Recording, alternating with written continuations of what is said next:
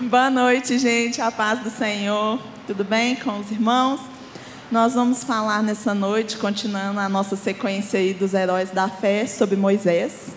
E a primeira coisa que eu vou dizer é que eu vou utilizar as mesmas palavras do pastor Neif de semana passada para dizer que nós vamos, no máximo, arranhar a superfície de tudo que nós temos para aprender com a vida desse homem. Afinal de contas, né, gente, só a história dele são três livros da Bíblia. Ele escreveu cinco, mas a história dele se encontra em três deles, pelo menos, né? Então é muita coisa, mas o Senhor há de nos dar graça para que a gente possa crescer um pouquinho mais no nosso relacionamento e na nossa intimidade com Deus, a partir daquilo que o Senhor falou comigo e que eu gostaria de falar com os irmãos nesta noite, através da vida de Moisés. Vamos começar orando para que o Senhor me capacite, nos capacite, todos nós aqui, né, para entendermos aquilo que Ele quer trazer para nós nessa noite. Senhor Deus, eu te agradeço, Pai, te agradeço pela tua presença manifesta aqui no nosso meio, Senhor.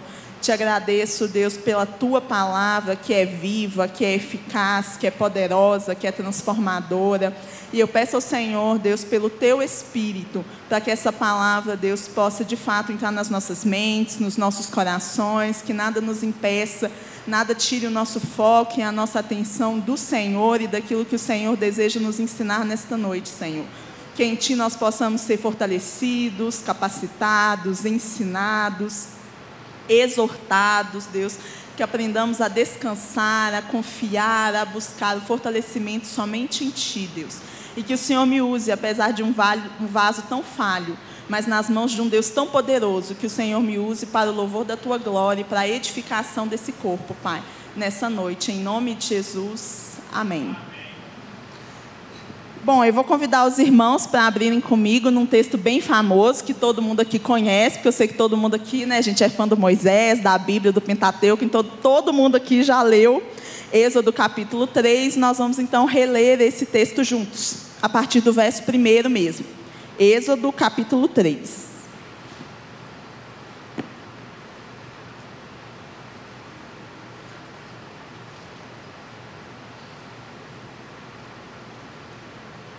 Amém ou misericórdia? Amém. Glória a Deus então. Como todo mundo que me conhece aqui já sabe, né, gente? Minha versão é a boa e velha João Ferreira de Almeida. Mas você fica feliz aí na sua versão. Apacentava Moisés o rebanho de Jetro, seu sogro, sacerdote de Midian, levando o rebanho para todo o lado ocidental do deserto. Chegou ao monte de Deus, a Horebe. Apareceu-lhe o anjo do Senhor, numa chama de fogo, no meio de uma sarça. Moisés olhou, e eis que a sarça ardia no fogo e a sarça não se consumia. Então disse consigo mesmo: Irei para lá e verei essa grande maravilha, porque a sarça não se queima. Vendo o Senhor que ele se voltava para ver, Deus, do meio da sarça, o chamou e disse: Moisés, Moisés. Ele respondeu: Eis-me aqui. Deus continuou: Não te chegues para cá Tira as sandálias dos pés, porque o lugar em que estás é terra santa. Disse mais: Eu sou o Deus de teu pai, o Deus de Abraão, o Deus de Isaac e o Deus de Jacó. Moisés escondeu o rosto, porque temeu olhar para Deus. Disse ainda o Senhor: Certamente vi a aflição do meu povo, que está no Egito, e ouvi o seu clamor, por causa dos seus exatores. Conheço-lhe o sofrimento. Por isso desci a fim de livrá-lo das mãos dos egípcios e para fazê-lo subir daquela terra a uma terra boa e ampla, terra que mana leite e mel, o lugar do cananeu, do eteu, do amorreu, do ferezeu, do eveu e do jebuseu. Pois o clamor dos filhos de Israel chegou até mim. E também vejo a opressão com que os egípcios os estão oprimindo. Venha agora, e eu te enviarei a Faraó para que tires o meu povo, os filhos de Israel, do Egito. Então disse Moisés a Deus: Quem sou eu para ir a Faraó e tirar do Egito os filhos de Israel? Deus lhe respondeu: Eu serei contigo, e este será o sinal de que eu te enviei. Depois de haveres tirado o povo do Egito, servireis a Deus neste monte. Disse Moisés a Deus: Eis que, quando eu vier, aos filhos de Israel e lhes disser: O Deus de vossos pais me enviou a vós outros, e eles me perguntarem: Qual é o seu nome? Que lhes direi? Disse Deus a Moisés: Eu sou o que sou. Disse mais: Assim dirás aos filhos de Israel: Eu sou, me enviou a vós outros. Amém? Vamos ficar até aqui então no texto. E a primeira coisa que eu quero frisar sobre esse texto com os irmãos, a primeira coisa que eu vejo nesse texto aqui, é que isso aqui, esse texto não é sobre Moisés. Essa história não é sobre Moisés. Essa história é sobre o fato de que Deus ouviu a oração e o lamento do seu povo e Deus viu o sofrimento do seu povo. E por isso o próprio Deus se levantou e desceu à terra para livrar o seu povo. E aí então Deus aparece para Moisés e diz para Moisés: Moisés, eu estou enviando você. Vocês perceberam que essa não é uma história sobre Moisés? Moisés não é o centro da narrativa aqui, em nenhum momento. Isso não era sobre como Deus queria salvar Moisés, livrar Moisés, proteger Moisés, abençoar Moisés. Não era sobre nada disso. Esse texto era como Deus escolheu Moisés com um propósito no qual Moisés tomaria parte. Deus está chamando Moisés, na verdade, para ser uma testemunha e ver tudo aquilo que o próprio Deus ia fazer no Egito para libertar o seu povo. Nada disso aqui era sobre Moisés. E eu quero frisar isso aqui, porque eu nem combinei isso com o Bruno quando ele falou sobre a ceia, mas ele repetiu inúmeras vezes a palavra propósito. A primeira coisa que eu vejo que a história de Moisés ensina para nós é sobre o fato de que quando Deus escolhe alguém, quando Deus capacita alguém, quando Deus aparece para alguém, não é um fim em si mesmo. É sempre com um propósito que extrapola a vida do interlocutor. Não é sobre mim, não é sobre você não é só sobre as nossas necessidades, os nossos desejos, os nossos planos, os nossos projetos. É sobre o Deus Todo-Poderoso que nos deu o privilégio, como Ele deu para Moisés, de fazer parte daquilo que Ele mesmo ia fazer pelo seu povo. E parece básico, gente. Mas só que a gente tem vivido cada vez mais uma fé que tem se tornado muito individualista, porque a gente está numa cosmovisão que é assim. Desde o bom e velho, bom não, né, gente? Mal e velho iluminismo, a gente trocou a visão de mundo de Deus como centro para o homem como centro. É o que a gente chama aí de antropocentrismo. E aí a gente pensa assim, ah, Vanessa, mas isso é o pessoal lá fora. A gente que assim não. Realmente lá fora, sabe, fora da igreja, lá fora, o povo realmente é egoísta, egocêntrico, individualista, eles cultivam a personalidade, mas aqui dentro a gente não faz isso. De forma nenhuma. Não, só, gente, que se a gente for ser bem honesto e a gente olhar para nós mesmos, a gente vai ver que muitas vezes a gente está que nem o povo lá fora, a gente só não quer admitir. Porque nós estamos sim, acabamos sempre deixando a visão do mundo à nossa volta turvar a nossa própria visão do nosso chamado, do nosso propósito, da forma como a gente vive a fé. E às vezes a gente faz isso sem perceber. Mas basta a gente olhar para as nossas atitudes, para as nossas orações, para as orações onde nós somos sempre o foco, e para a nossa própria teologia. Não é à toa que faz tanto sucesso esse negócio de teologia do coach. Faz tanto sucesso esse negócio. Aí, outro dia eu ouvi um psicólogo cristão falando sobre um negócio que ele chamou de deísmo terapêutico cristão. Ou seja, Deus, o Todo-Poderoso, é só o meu instrumento, o instrumento para eu me sentir bem. Jesus é o meu grande psicólogo. Eu estou com muitos problemas na vida, eu preciso desabafar com alguém. Jesus está sempre lá para me ouvir. E, gente, eu não estou dizendo que está errado. Não, Jesus tem que ser a pessoa em quem eu confio para desabafar mas eu preciso sempre entender que não pode terminar em mim. Eu não sou o centro dessa narrativa, eu não sou o centro dessa história. A minha fé não pode estar olhar, voltada para o meu umbigo. Não é sobre o que Deus vai fazer por mim, é sobre o que eu posso fazer como instrumento de Deus para transformar a realidade à minha volta.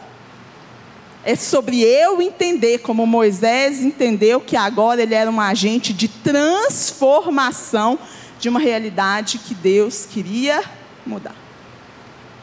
A gente precisa virar essa chavinha na nossa cabeça, porque nós vivemos no mundo que impele a gente para ser individualista, para ser egoísta, para buscar primeiro a nossa própria satisfação. Nós vivemos numa cultura que o tempo todo nos leva a isso. E se a gente não renova a nossa mente, até a nossa vivência da fé acaba sendo contaminada por essas coisas.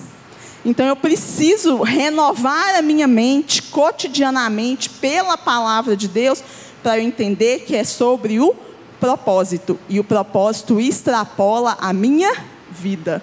É aquilo que João Batista entendeu. Quando ele olhou para Jesus e ele falou assim: ó, que ele cresça e eu diminua. E não que eu cresça às custas dele. A diferença é grande. Que ele cresça e eu diminua. Essa é a primeira coisa que eu aprendo sobre a história de Moisés. Essa é a história do que Deus estava fazendo e deu a Moisés o privilégio de tomar parte dela. O privilégio de se posicionar dentro dessa história, o privilégio de se tornar um agente dentro dessa história e ser usado por Deus. Deus podia ter feito tudo sozinho, sem usar Moisés hora nenhuma. Foi o privilégio de Moisés poder fazer parte. E foi a graça de Deus que fosse Moisés. Porque Moisés, na vida para Deus, falava assim: Deus, não vou dar conta, não. O Senhor está ligado que eu não sou capaz. Mas o que, que Deus olhou para Moisés e falou assim: Moisés, mas sou eu que vou com você, meu filho. Quem vai fazer a obra sou eu. Você só vai testemunhar. Você só vai testemunhar e contar para o pessoal depois. Olha que privilégio tão tremendo, gente, que a gente tem de tomar parte daquilo que Deus está fazendo. Só que às vezes a gente está tão acostumado com esse negócio do nosso braço, da nossa força, da gente como centro, da gente fazer, que a gente faz que nem Moisés, fala assim, não vou dar conta não. E novamente, Deus, de forma tão graciosa, precisa lembrar para a gente que isso não é sobre nós. Isso é sobre Ele. Sobre aquele que começou a boa obra, é fiel para completá-la. Porque é tudo sobre Ele e sobre o nosso privilégio de sermos cooperadores dele. E quando a gente entende isso, gente, a gente entende uma outra coisa, ou uma outra doutrina, que é tão presente aqui na história de Moisés e que ao mesmo tempo é uma doutrina tão misteriosa. Essa doutrina, para mim, ela é tão misteriosa e eu tenho um, assim, um teólogo forte que me ajuda a dizer que ela é misteriosa, que é o João Calvino. O João Calvino é um dos teólogos aí mais famosos da história da igreja e uma das coisas a respeito das quais ele mais escreveu é sobre aquilo que a gente chama né, em teologia de providência divina. E Calvino mesmo descreveu a providência divina lá na, nas suas institutas, depois de escrever umas duas mil páginas para mais. A conclusão dele é que a providência divina é um negócio muito misterioso para as nossas mentes tão limitadas. E quando eu falo em providência divina, o que, que eu estou falando? Eu estou falando do fato de Deus ter um controle soberano e amoroso sobre tudo na minha vida. Tudo aquilo que eu não sei, porque Deus permite que seja do jeito que é. Tudo aquilo que eu não entendo porque é daquela forma. Tudo aquilo que para mim parece tão absurdo, tão triste, tão difícil. Como é difícil, inclusive, entender que Deus tem o controle de todas as coisas que fogem ao meu controle a gente fica angustiado com as situações, né? A gente fica ansioso, a gente fica preocupado, a gente fica angustiado. Muitas vezes a gente se pergunta, porque eu já me perguntei, olhando para Deus, falando assim: Senhor, será que o Senhor não está vendo esse negócio aqui não? Isso que está tão bagunçado, Deus, será que a sua mão não está aqui não? Mas o texto vira para nós e, gente, diz que a iniciativa foi de Deus. Fala assim: ó, eu vi o sofrimento do meu povo e eu decidi intervir. Eu ouvi a oração do meu povo e eu, vou e eu desci Moisés para fazer alguma coisa a respeito.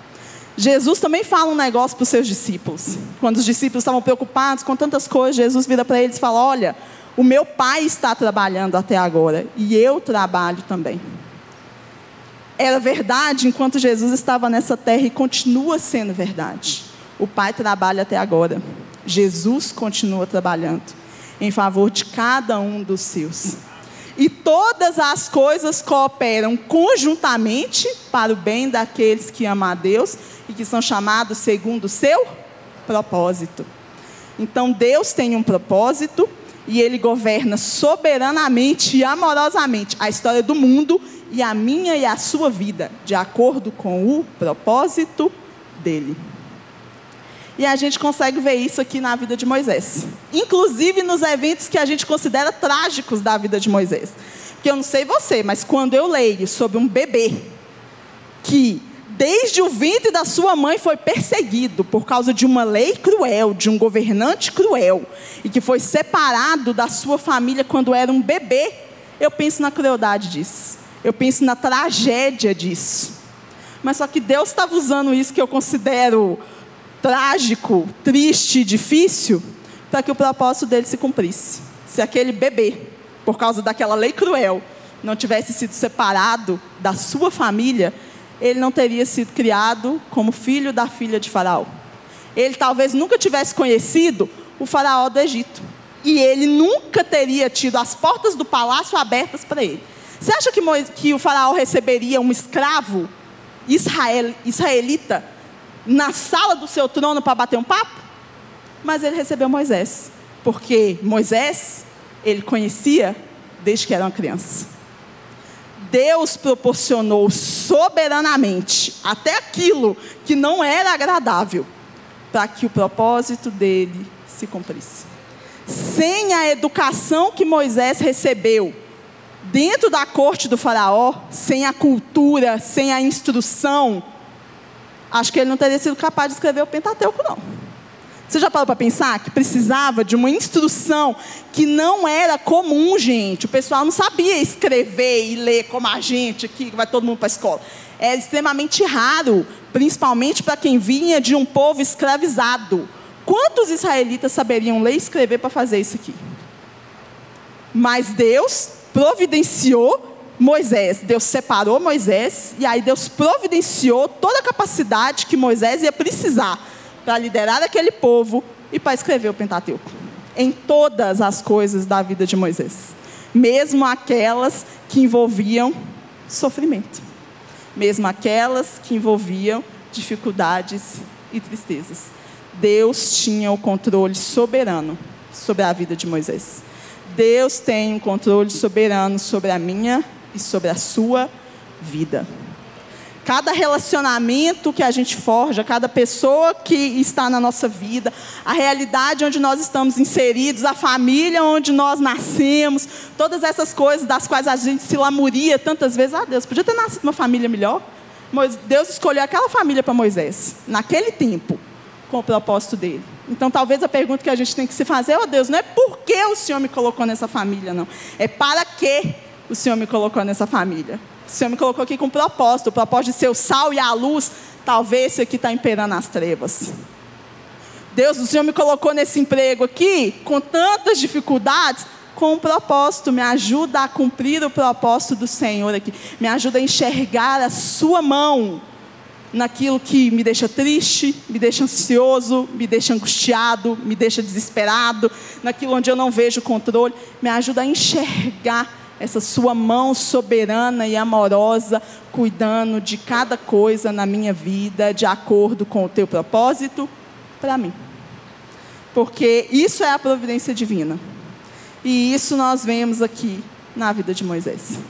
E a providência divina, gente, que eu vejo, não foi só porque Deus deu a Moisés capacidade, experiência, relacionamentos, como Ele dá para cada um de nós, não só para que Moisés tivesse a instrução necessária, a condição de chegar lá, mas principalmente, tudo foi para que Moisés pudesse ter um encontro pessoal com Deus, que era a principal coisa que o capacitaria para fazer tudo que ele tinha de fazer.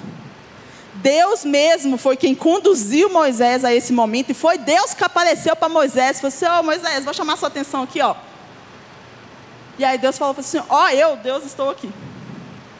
Deus se apresentou para Moisés, Deus foi até Moisés, Deus providenciou tudo para que Moisés conseguisse cumprir o chamado dele. E a coisa mais importante desse texto é o próprio encontro de Moisés com Deus. Porque a partir do momento que Moisés teve um encontro com Deus, Moisés não tinha só a capacidade, a instrução, o conhecimento. Moisés teve a visão do propósito, porque ele teve um encontro pessoal, poderoso e transformador com o grande eu sou. Gente, não adianta a cultura, não adianta a capacidade, não adianta, não adianta nada.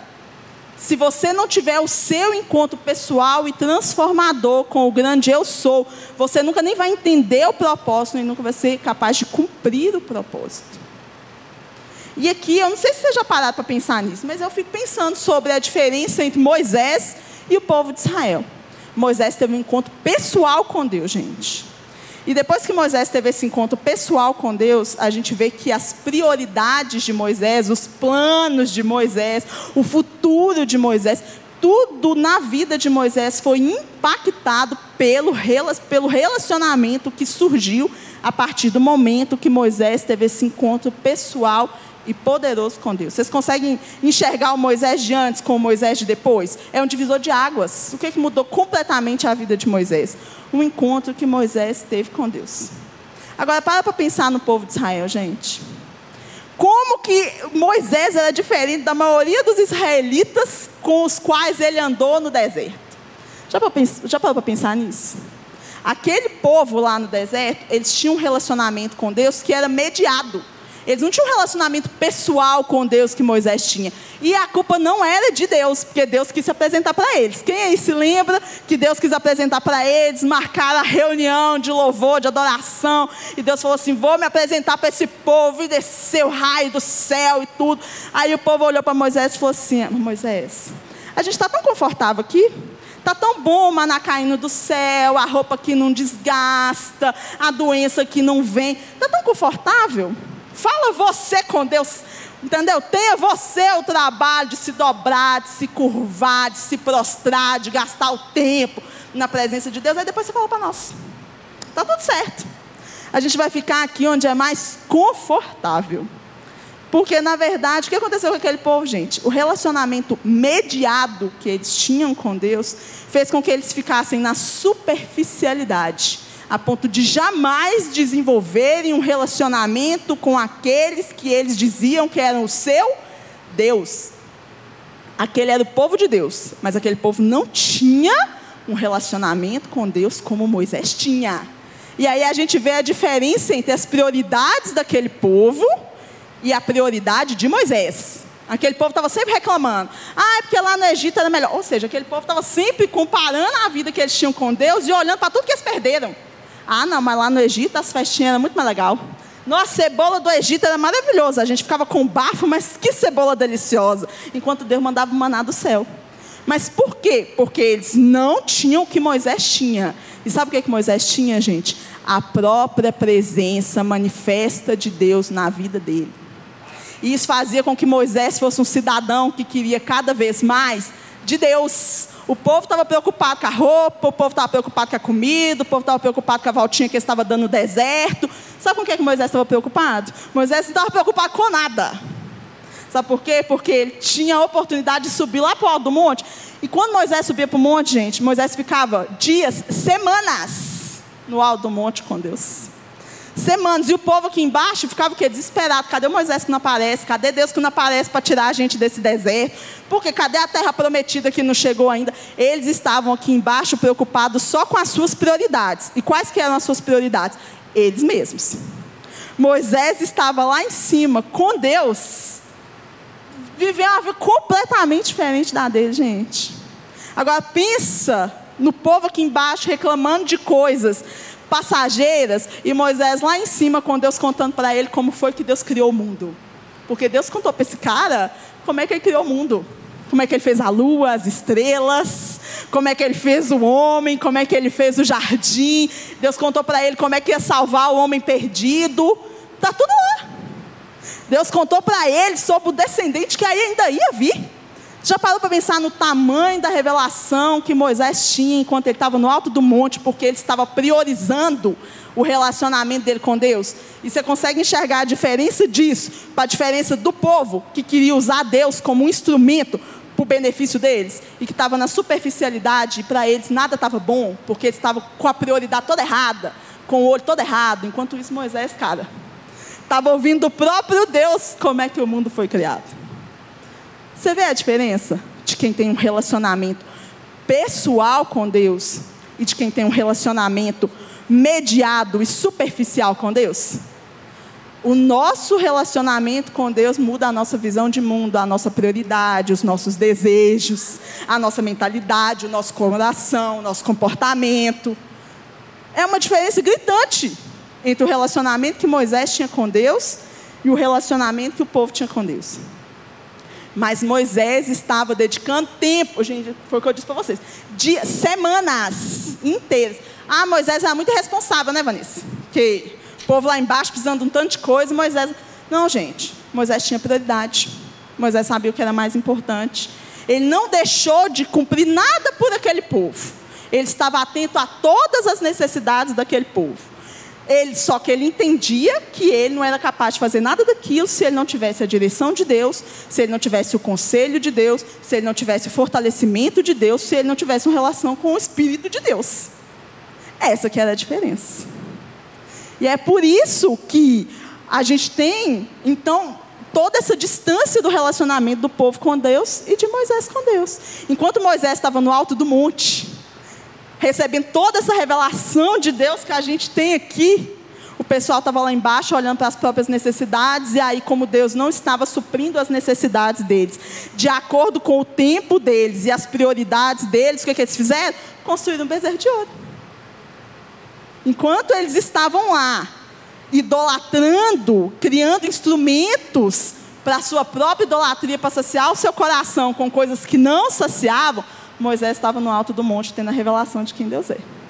E aí, na hora que Moisés desceu do monte, que viu tudo aquilo, que quebrou as tábuas, deu aquela confusão toda aí que você conhece, o ponto seguinte foi que Deus virou para Moisés e falou assim: Ó oh, Moisés, esse povo aqui parece que não está com interesse em ter um relacionamento comigo. Então, vamos fazer o seguinte, Moisés: eu não vou não. Eu vou mandar o anjo poderoso, o guerreiro, e o anjo vai destruir todos os seus inimigos, e eu vou dar toda a bênção para esse povo, e vou dar a terra prometida, mas eu não vou. Sabe o que Moisés falou, gente? Se o Senhor não for, eu não vou, não. Eu acho que aquele povo lá embaixo, se tivesse sido feita aquela proposta para eles, acho que eles tinham pensado, não, bom demais. O anjo de Deus, a bênção de Deus, as portas todas. Ah, tá ótimo. Obrigada, viu, Deus? Beijo, não me liga. Agora, Moisés não, gente. Moisés estava interessado na presença de Deus, porque quanto mais ele conhecia de Deus, mais ele queria conhecer de Deus. Quanto mais ele experimentava de Deus, mais maravilhado ele ficava. E quanto mais maravilhado ele ficava, mais ele via que essas coisas todas, a bênção, o anjo, a guerra, a vitória, eram muito boas, mas desbotavam sem a presença de Deus. Agora, como é que eu e você estamos? Nessa história, quem que eu e você somos? A gente é o Moisés, no alto do monte? Ou a gente é o povo lá embaixo? Afagando o nosso próprio ego, criando os nossos próprios ídolos e esperando que Deus supra todas as nossas necessidades. Quem a gente é nessa história? Porque Moisés era um cara que estava muito mais interessado na presença de Deus, porque Moisés conhecia. Moisés não estava satisfeito. Gente, Deus falava com Moisés face a face. E mesmo assim, tem uma hora que Moisés vira para Deus e fala assim: Deus, me deixa ver a sua glória, passa aqui assim, ó, nem que seja suas costas para eu ver. Olha a diferença, gente. Moisés era um cidadão apaixonado. Moisés é um cidadão maravilhado. Moisés é um cidadão que olhava e falava assim: gente, que privilégio que eu tenho, esse homem pecador aqui, Deus contando para mim como que ele criou o mundo, o rei do universo. Desceu para bater um papo comigo, tomar um café e me mandar escrever uns negócios aqui para a posteridade. Não é um privilégio muito grande, gente. É o mesmo privilégio que eu e você temos. Porque a Bíblia diz que Ele é o mesmo ontem, hoje e eternamente. A Bíblia diz que Ele desceu. E o mesmo privilégio que Moisés teve, eu e você podemos ter. Mas o mesmo privilégio requer o compromisso e a dedicação. Quanto tempo a gente está dedicando para Deus? Porque a gente quer ser o cara que tem todo o maravilhamento sem gastar o tempo na presença. Aí não vai ter jeito, gente. Isso não existe. Você só conhece alguém quando você se relaciona com alguém. O problema é que a gente quer só o, o, final da história. Tipo assim, ah, eu quero conhecer muito a Deus. Mas eu não gasto tempo com Deus. Como é que você quer conhecer Deus, gente? Eu fico pensando nisso no pessoal que fala assim, ah, estou doido para ir para o céu. Aí eu penso assim, mas aqui na terra você não gasta tempo com Deus para nada. Você quer ir para o céu para quê? O que você acha que vai ter lá? Porque rua de ouro lá é asfalto. Faz diferença não, gente. O que faz diferença lá no céu é a presença manifesta de Deus. Agora, se você não busca a presença manifesta de Deus aqui, eu não sei por que você está querendo tanto ir para o céu. A gente precisa rever as nossas prioridades. E isso só acontece quando a gente tem um encontro pessoal com Deus. Então, se você está se sentindo frio, morno na sua fé, se você está sentindo que você está na superficialidade da fé, pede para Deus para promover esse encontro pessoal, poderoso e transformador. Fala assim: Deus, se apresenta para mim. Porque Deus responde às orações, gente. Deus foi quem tomou a iniciativa, inclusive, de se apresentar para Moisés, e tomou a iniciativa de se apresentar para o povo. Foi o povo que não estava querendo o comprometimento necessário para ter um encontro pessoal com Deus. Mas Deus, Deus estava disponível para eles, como está disponível para mim e para você. A questão é quanto a gente realmente anseia, deseja ver Deus. A gente pode ser pessoas meramente religiosas, gente, que nem Jó. Você já viu o início do livro de Jó? O início do livro de Jó fala que Jó fazia um monte de sacrifício, Jó fazia um monte de coisa. Jó era um cidadão extremamente religioso.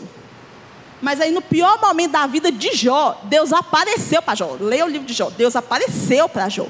Aí Deus bateu um papo com Jó. Aí, depois que Deus apareceu para Jó mesmo, o que, que Jó fala? Fala assim: Deus, antes eu te conhecia só de ouvir falar.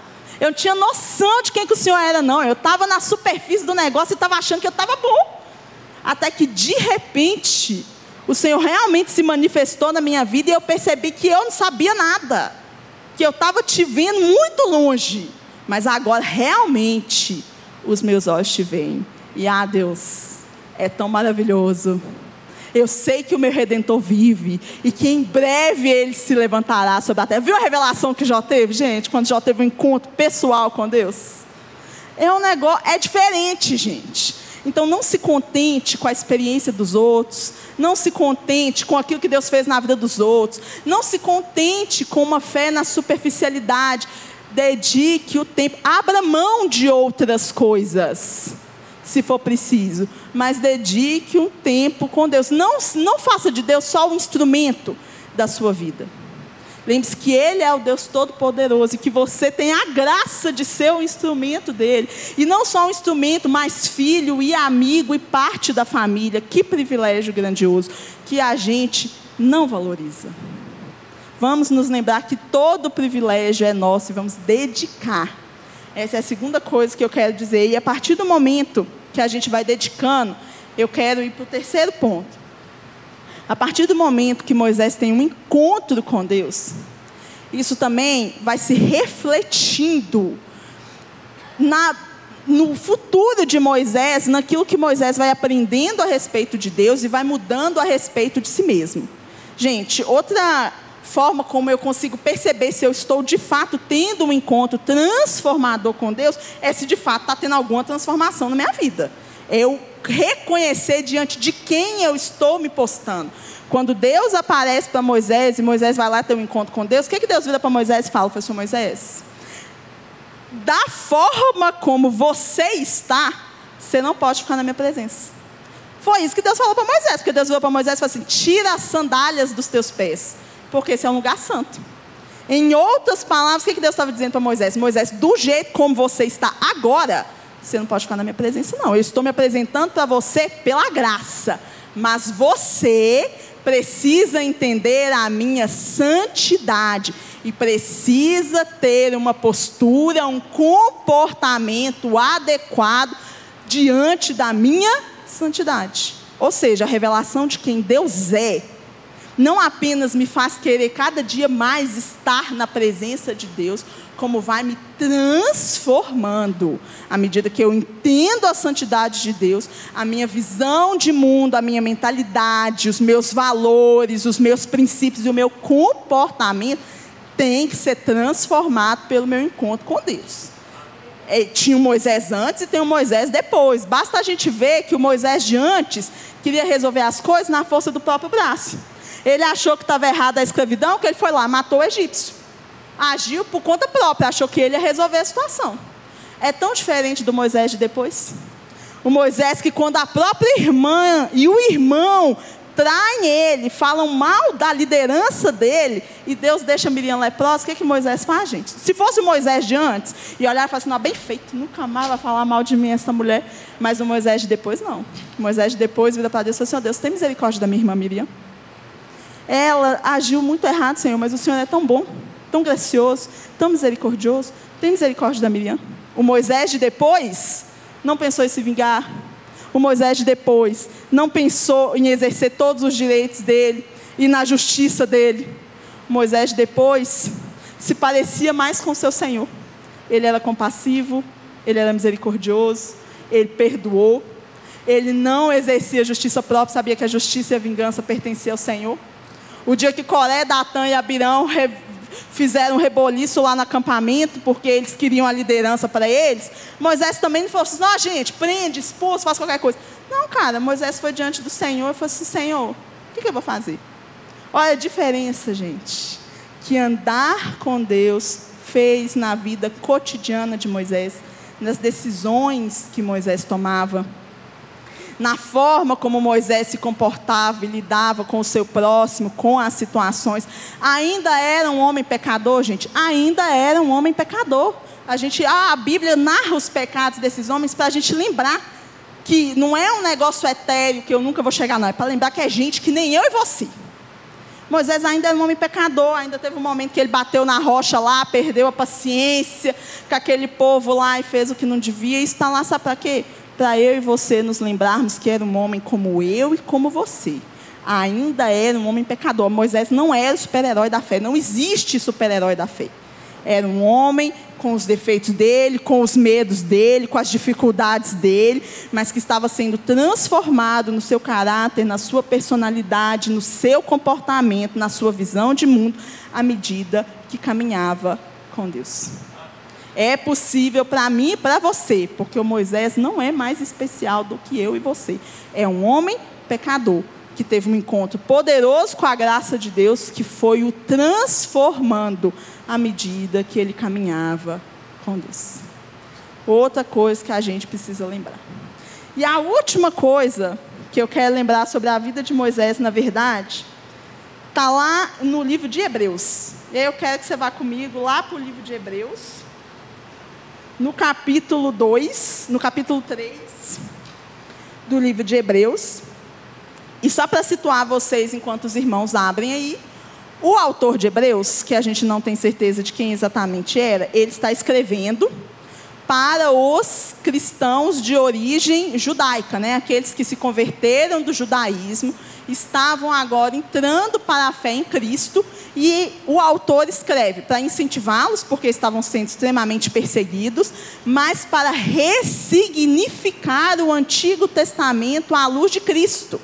Então, esse autor aqui escreve para judeus para falar assim: ó, tá vendo a história de tudo que o Antigo Testamento escreveu, toda a história dos nossos antepassados, ela apontava para Cristo porque Cristo é o centro da história, é o autor e consumador da história, é tudo sobre Ele. É para isso que o livro de Hebreus está aqui, gente, para mostrar que todo o Antigo Testamento era sobre Cristo, incluindo a vida de Moisés. E aí eu quero que você leia comigo aqui, a partir do verso 5. Hebreus capítulo 3, a partir do verso 5.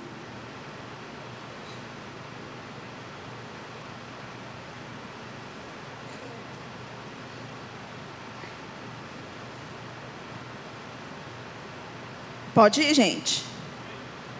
O texto diz assim para nós: E Moisés era fiel em toda a casa de Deus, como servo, para testemunho das coisas que haviam de ser anunciadas. Cristo, porém, como filho, em sua casa, a qual casa somos nós, se guardarmos firmes até o fim a ousadia e a exultação da esperança. Assim, pois, como diz o Espírito Santo, hoje, se ouvirdes a sua voz, não endureçais o vosso coração, como foi na provocação no dia da tentação do deserto. Vamos até aí só, gente. Então, como eu disse para vocês, o autor de Hebreus está simplesmente ressignificando a história de Israel à luz de Cristo. Inclusive a caminhada daquele povo no deserto e a figura de Moisés.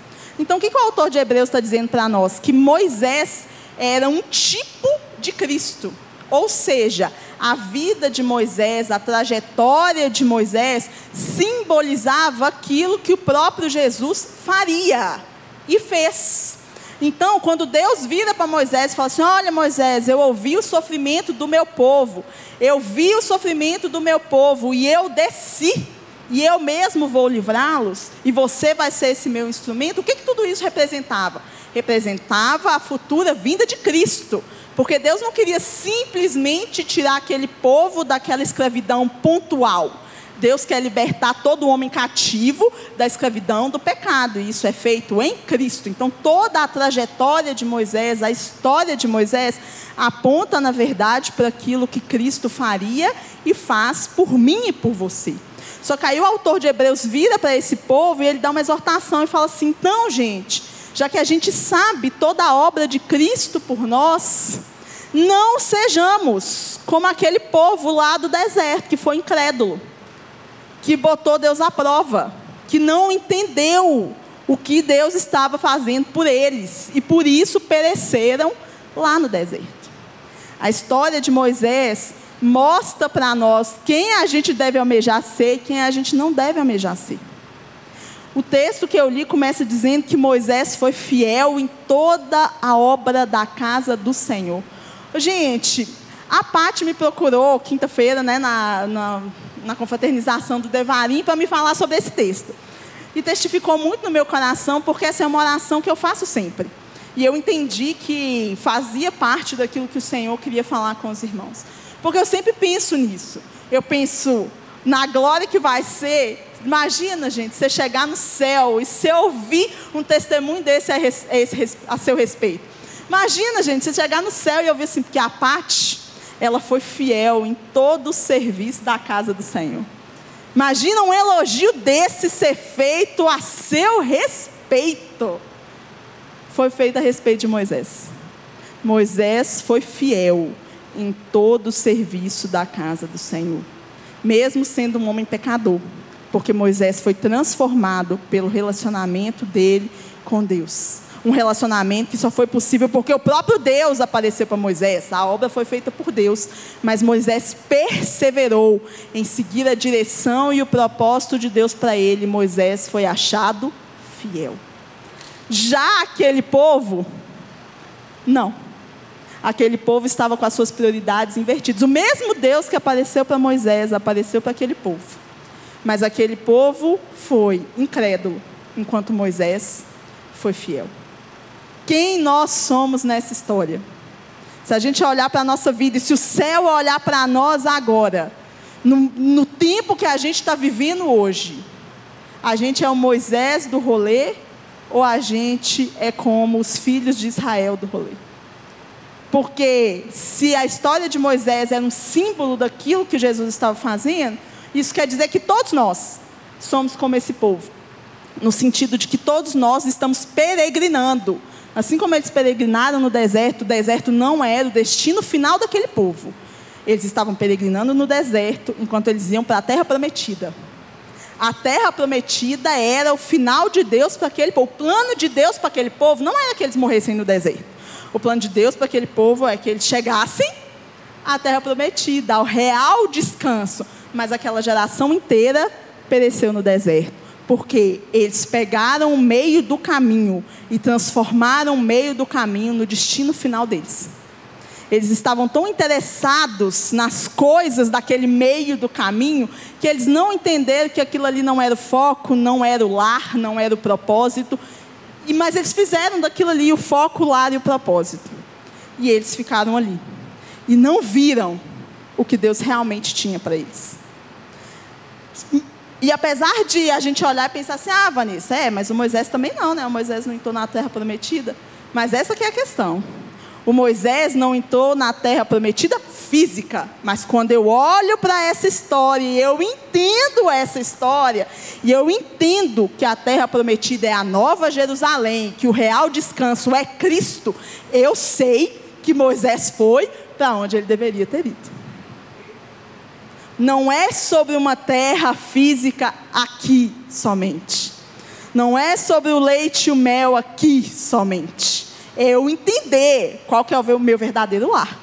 Porque se eu olhar para essa história do jeito errado, parece que Moisés perdeu. Moisés não perdeu, não, gente. Moisés está no lucro maior do que todo aquele povo que pereceu no deserto que não entendeu nada. Porque Moisés teve a revelação de tudo que Deus estava fazendo. E Moisés teve o privilégio de participar com a sua própria história, da história do que o Cristo ia fazer. E isso só foi possível, e Moisés só conseguiu perseverar e ser fiel, porque Moisés conseguiu ter os olhos dele nas coisas certas. Enquanto os olhos daquele povo estavam só no meio do caminho. E eles ficaram pelo meio do caminho. A questão, então, de novo para a gente, eu quero finalizar trazendo essa reflexão para a gente pensar mesmo.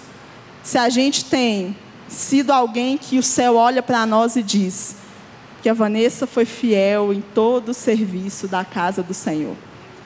Ou será que a Vanessa foi a pessoa que estava tão preocupada com as roupas, com o maná, com as voltas no deserto, com a guerra, com a vitória, com o inimigo, que ela perdeu o fio da meada do que realmente era importante e ficou para o meio do caminho?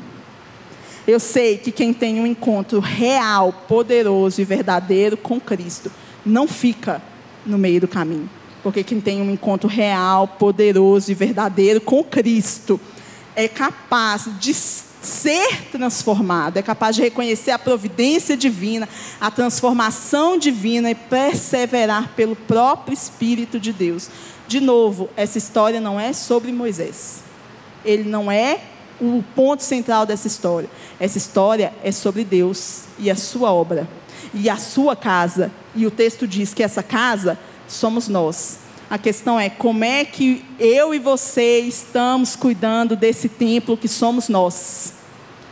Como é que eu e você, nessa nossa peregrinação aqui, onde é que os nossos olhos estão? A gente realmente está pensando em Maranata, hora vem Senhor Jesus, ou a gente está assim, Senhor Deus, me ajuda com todos os meus boletos. E nada contra pedir ajuda com os boletos, eu também peço, gente. Mas se Deus fizer, Deus é Deus. Se Deus não fizer, Deus continua sendo Deus. Porque o mais importante não é só os boletos. O mais importante é que eu estou caminhando para a nova Jerusalém. E o meu rei, o meu redentor vive e ele se levantará sobre a terra. E essa leve e momentânea tribulação não se compara ao peso de glória que está reservado para todo aquele que realmente teve um encontro pessoal com o grande eu sou e sabe que está indo para casa. Quem eu e você somos. Que o Senhor nos ajude a sermos fiel em todo o serviço da casa do Senhor que o grande eu sou se apresente para nós e a gente tenha a fome, a sede e o coração desse homem chamado Moisés que não estava satisfeito com o que ele tinha de Deus e queria ver mais, ver mais. Ele pediu, Deus, passa com as costas aqui só para eu ver a sua glória. Mas quando eu abro, gente, o livro de 1 João, que é um livro que eu amo, o livro de 1 João, João começa a carta dele de um jeito tão lindo. Ele fala assim: aquilo a respeito do qual nós vimos, ouvimos e tocamos e experimentamos a respeito do Verbo da vida que se manifestou. Tudo que Moisés queria vislumbrar, eu e você experimentamos, tocamos, vimos pelo Espírito Santo que habita em nós, porque o Cristo já veio. Moisés ansiava ter um vislumbre eu e você temos a presença constante. Eu e você estamos numa posição muito mais privilegiada que Moisés. Mas será que a gente se dá conta do tamanho do privilégio que nós temos de que o Verbo da vida se manifesta nas nossas vidas e às vezes a gente está perdendo o tempo da visitação porque a gente está sendo como esse povo de Israel aqui, que não prestou atenção? que foi incrédulo demais com os olhos nas coisas erradas. Que o Senhor nos ajude a não perdermos o tempo da visitação para que a gente possa todos os dias ver, ouvir, tocar, experimentar, testemunhar a respeito do Verbo da vida que se manifestou e se manifesta nas nossas vidas. Em nome de Jesus. Amém.